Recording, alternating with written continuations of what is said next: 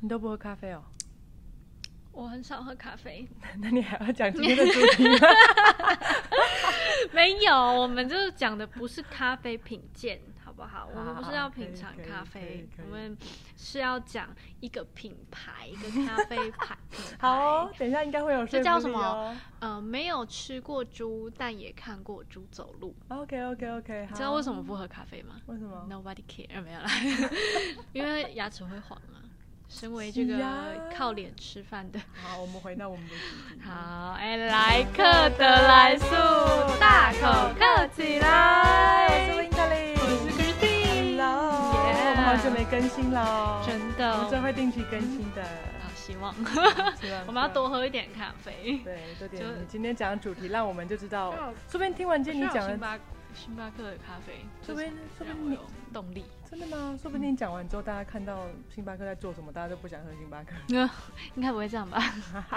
好，所以我们今天主题是什么？来，我们今天就要来探讨一下，哎，星巴克到底为什么可以这么的高价哦？它的高价策略、操作术到底是怎么来的？卖咖啡可以卖成国际对，因为我自己是不喝咖啡的人，嗯但我也知道星巴克的咖啡非常的贵，即便我非常非常的少买咖啡，我也不知道市面上咖啡价钱到底是多少，因为可能 Seven 有什么三五十的，大就买得到就买到了对那我听那个星巴克我查了一下，哇，一杯都要一两百中块。杯一百二，很可怕，最便宜的是抵人家的两杯或三杯了。对，而且好像差不多。那你为什么可以卖这么贵？然后我就去查了一下资料，就是先讲一下历史好了。在星巴克科普一下星巴克历史对对，它在一九九八年的时候，也就是我三岁的时候，才 是进是到是，那个台湾。那当时的星巴克就评估说，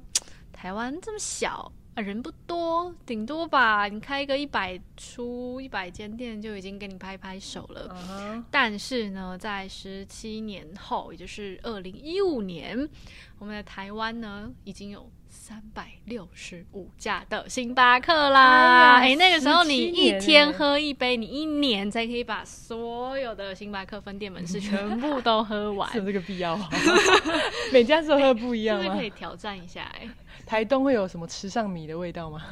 台北有，但是我们可以来探探讨一下。好哦嗯嗯嗯，就是连澎湖、金马都有星巴克它分店的踪迹。哎呀外岛也有啊。然后在二零二一，就是去年的四月一号啊，台南的头城门市开幕的时候呢，是台湾的第五百间分店，第五百间，对，就是半半千了，有这个说法吗？对不半起天了吗？啊，然后目前星巴克全球的员工人数也超过三十八万人啦，哎，这三十八万人是什么概念？大家应该觉得还好吧？哎比我家乡人口还要多。吧？对，来给一个大家明确的数字好了，就是基隆市的人口只有三十六万，然后全星巴克的员工多过基隆市的人口，对，就等于整个乡镇呢，把 城市都在帮他打工的意思。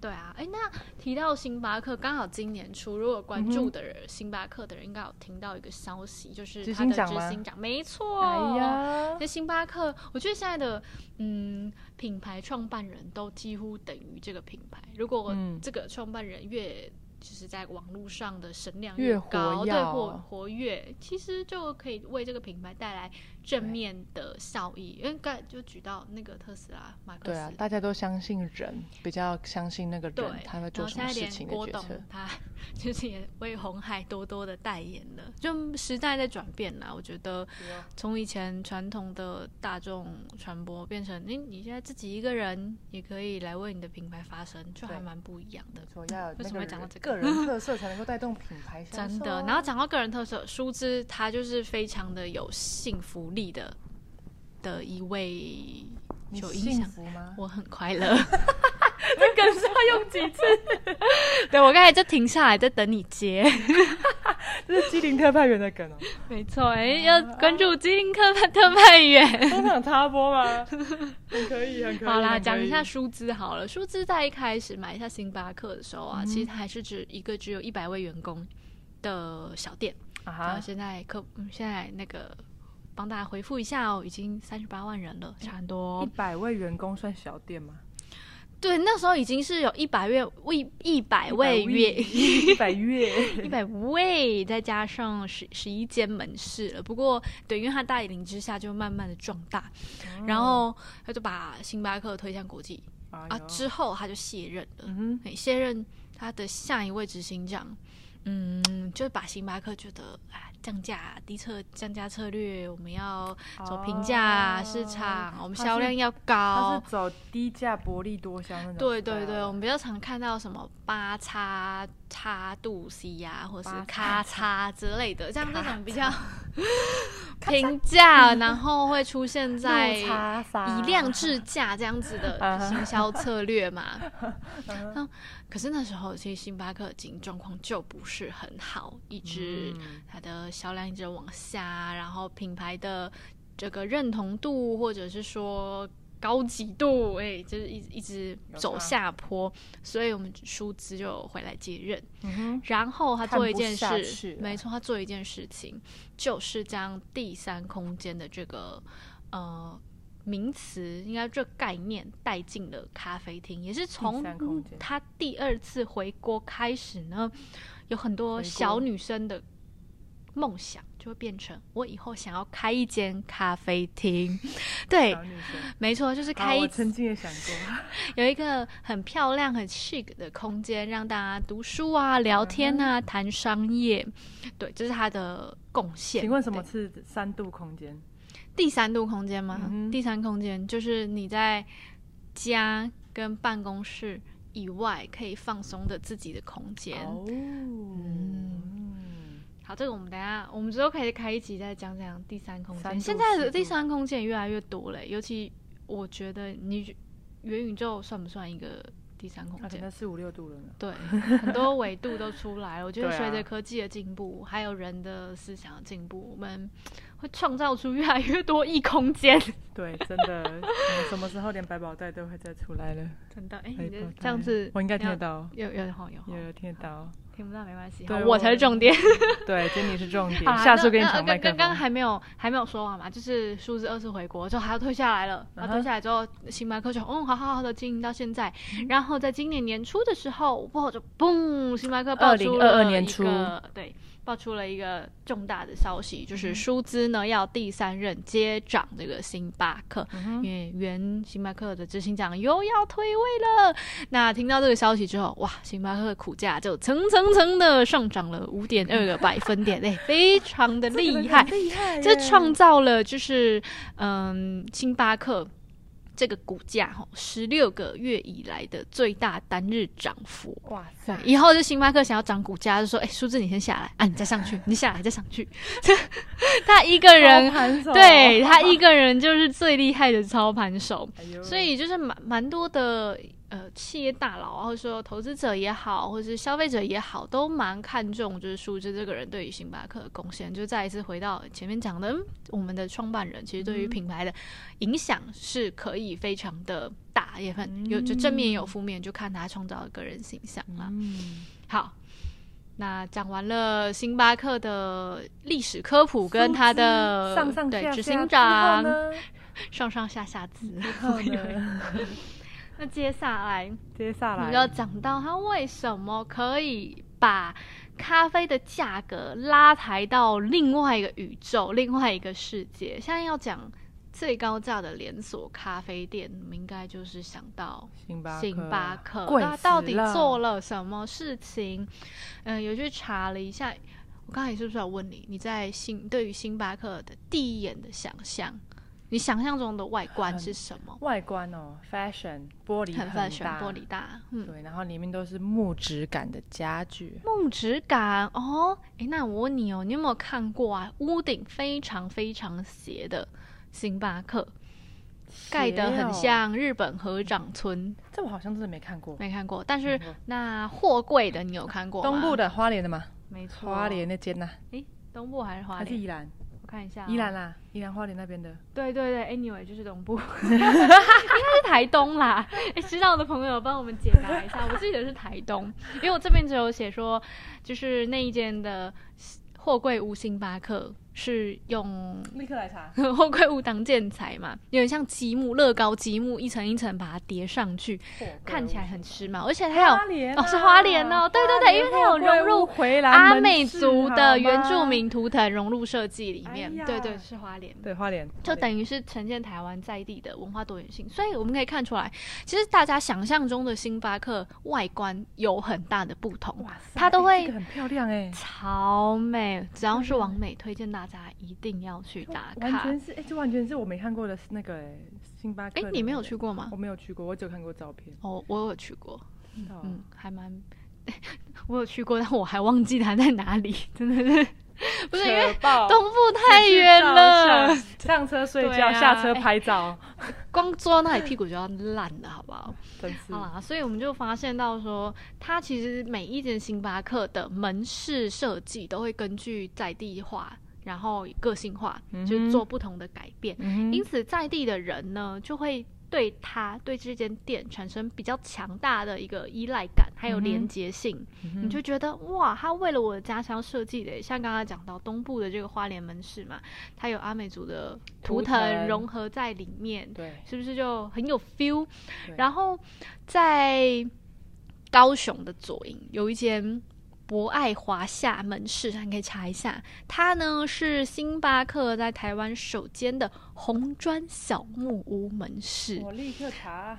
红砖小木屋是不是很有 feel 啊？很漂亮，对不对？然后它的屋顶也是斜着的，啊，请大家赶快把手机拿起来 Google 一下，它的屋顶设计就是雾黑的那个人字形斜坡屋顶，然后再搭配砖红色的外墙，就非常的低调，然后有质感，就感觉跟高雄那种差很多哎那，种感觉很不一样，跟刚才看到的完美 feel 不跟那个不同这一间就很适合文青。嗯，对不对？我我一直想到那个日治时期的糖厂，不知道为什么，就是有怀旧，对复复古的感觉觉，对对对，就就觉得哇，好赞哦、这就是数字创造出来的第三度个性化空间。没错，所以就是在不仅是跟当地人有连接，然后我们外地人呢来到这里，其实我们可以透过星巴克来感受到这个乡镇、这个城市它的特色，嗯对不对？哎，这很很不得了哎，就是透过一间连锁店。就可以知道说，哎，每个城市它的特色是什么？来一个咖啡厅，买一杯咖啡，坐着，你就可以感受到它这边的人文气质。对啊，我觉得透过星巴克他们的店面，可以把当地文化给带出来。他们嗯不只是用自己的品牌吸引的，而是个个人品牌又加入在地化的元素，他又是很爱那个地区的感觉。我就很佩服，我都起鸡皮疙瘩。到底怎么可以想成这样？想到这些点，就是很不得了是不。是想喝咖啡啦？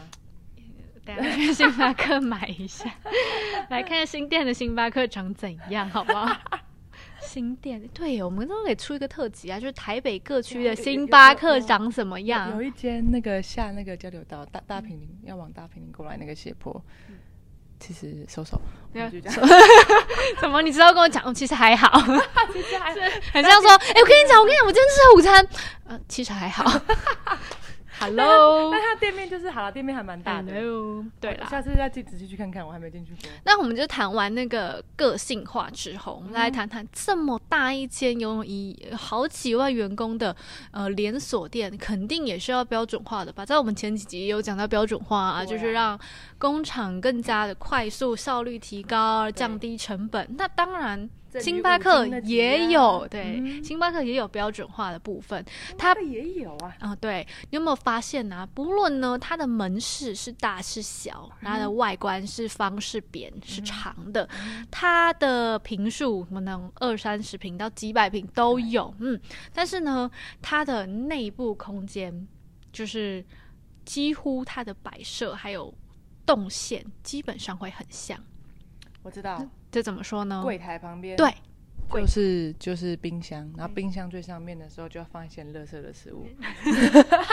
没有啦，他们这这上面放那个东西会更吸引人想吃，价格价位比较低一点，所以他们的他们的那个员工最后在跟你结账的时候就会说：“哎、请问要再多带一个我们的马芬吗？我们最新推出哦。”然后脑波弱的人就哦哦好啊，对，都是 这样。因为他们的排队动线上面全部都是商品，这是最引人注目的地方。我们看到，我们收银员旁边就是一个蛋糕柜，蛋糕柜的上面就是零食，零食的旁边有热食，然后热食再往后走就是马克杯区，马克杯区旁边呢就是咖啡豆区。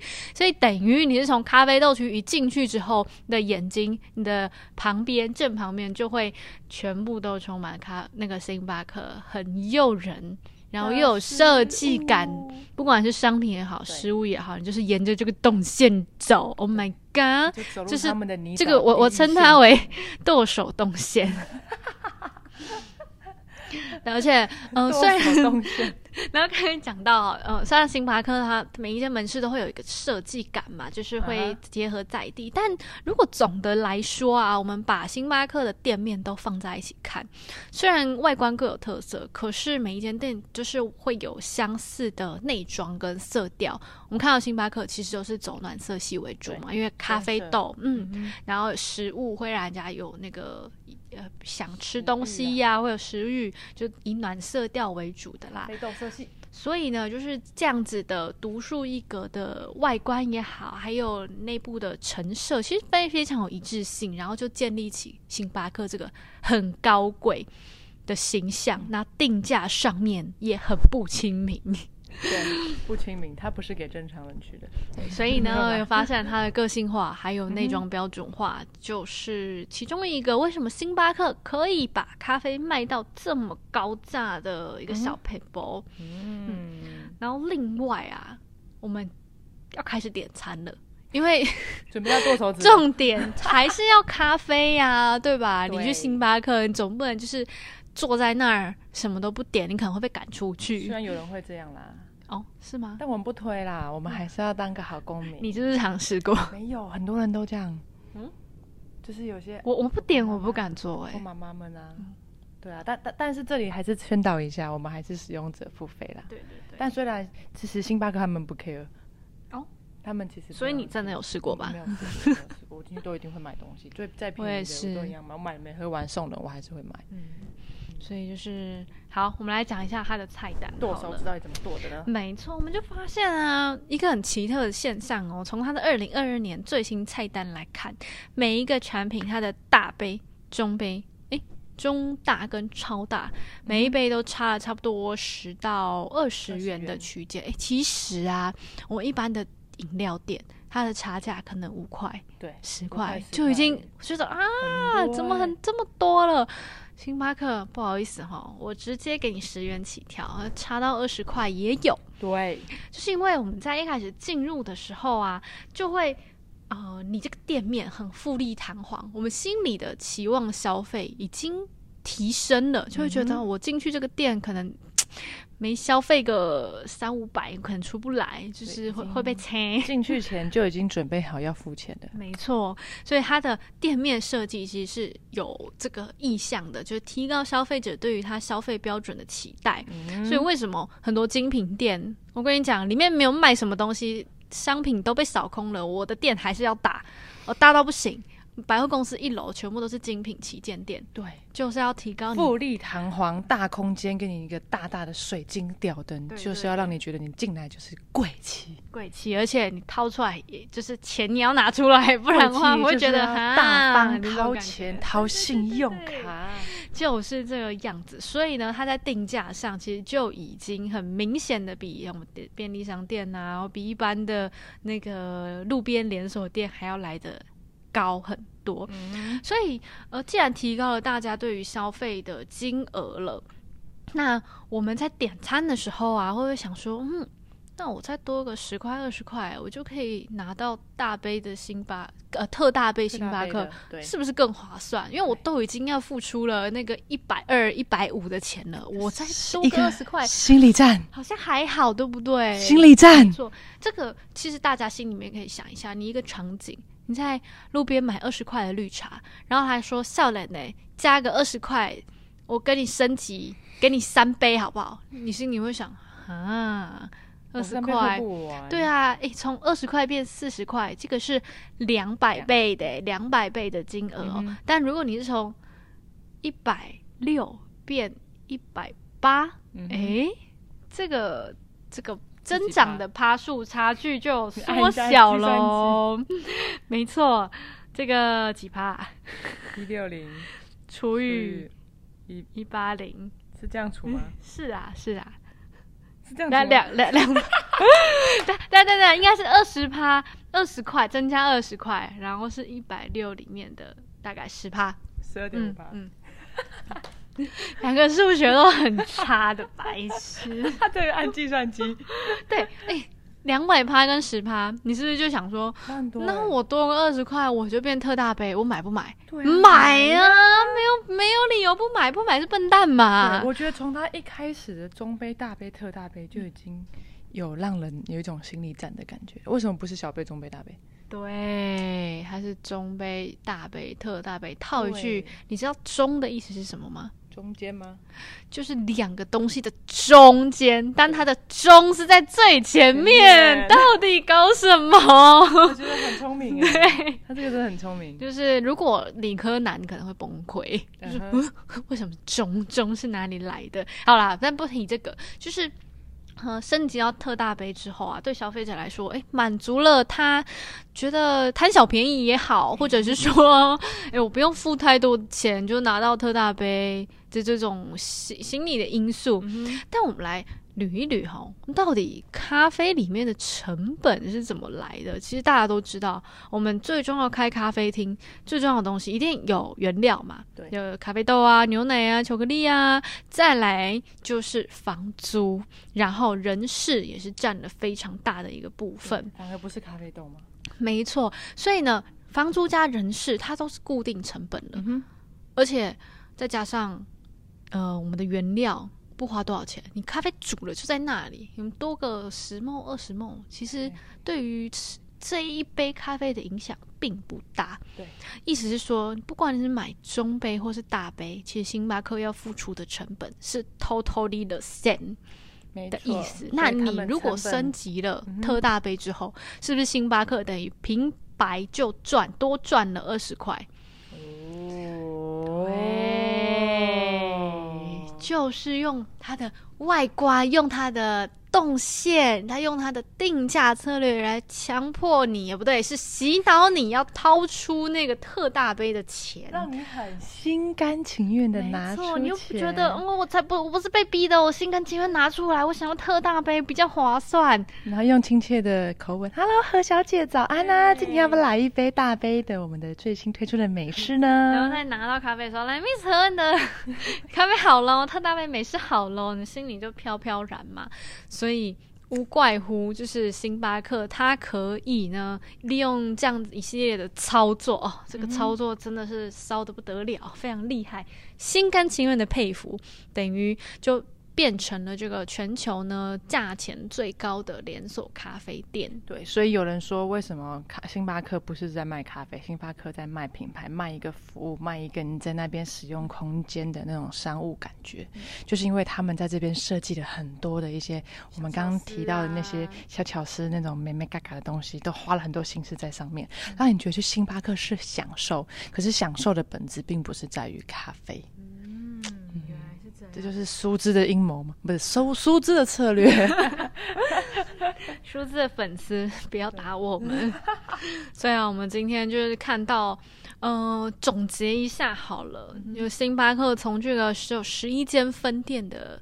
小小品牌变成影响力最大的连锁咖啡厅，对，到现在股票上市还很多人在抢呢。除了他的执行长，真的是要给他拍拍手、鼓鼓掌，只要上台就可以拉动股票，非常的厉害。然后再一个呢，就是他对于呃个性化还有标准化的定义是跟我们传统的咖啡店完全不同的。它会根据它的分店啊，到每一个呃城乡去做出不同的改变，不管是外观也好，或者是食物的呃种类也好。但是都万变不离其宗，他要给大家创立一个非常 chic、很高贵、很一个时尚的氛围。也把第三空间创造出来，然后收取对收取它空间使用费。然后接下来就是因为它有这样子的外观嘛，人家说第一眼看外表，好进去之后就发现，嗯，果然是很贵呢。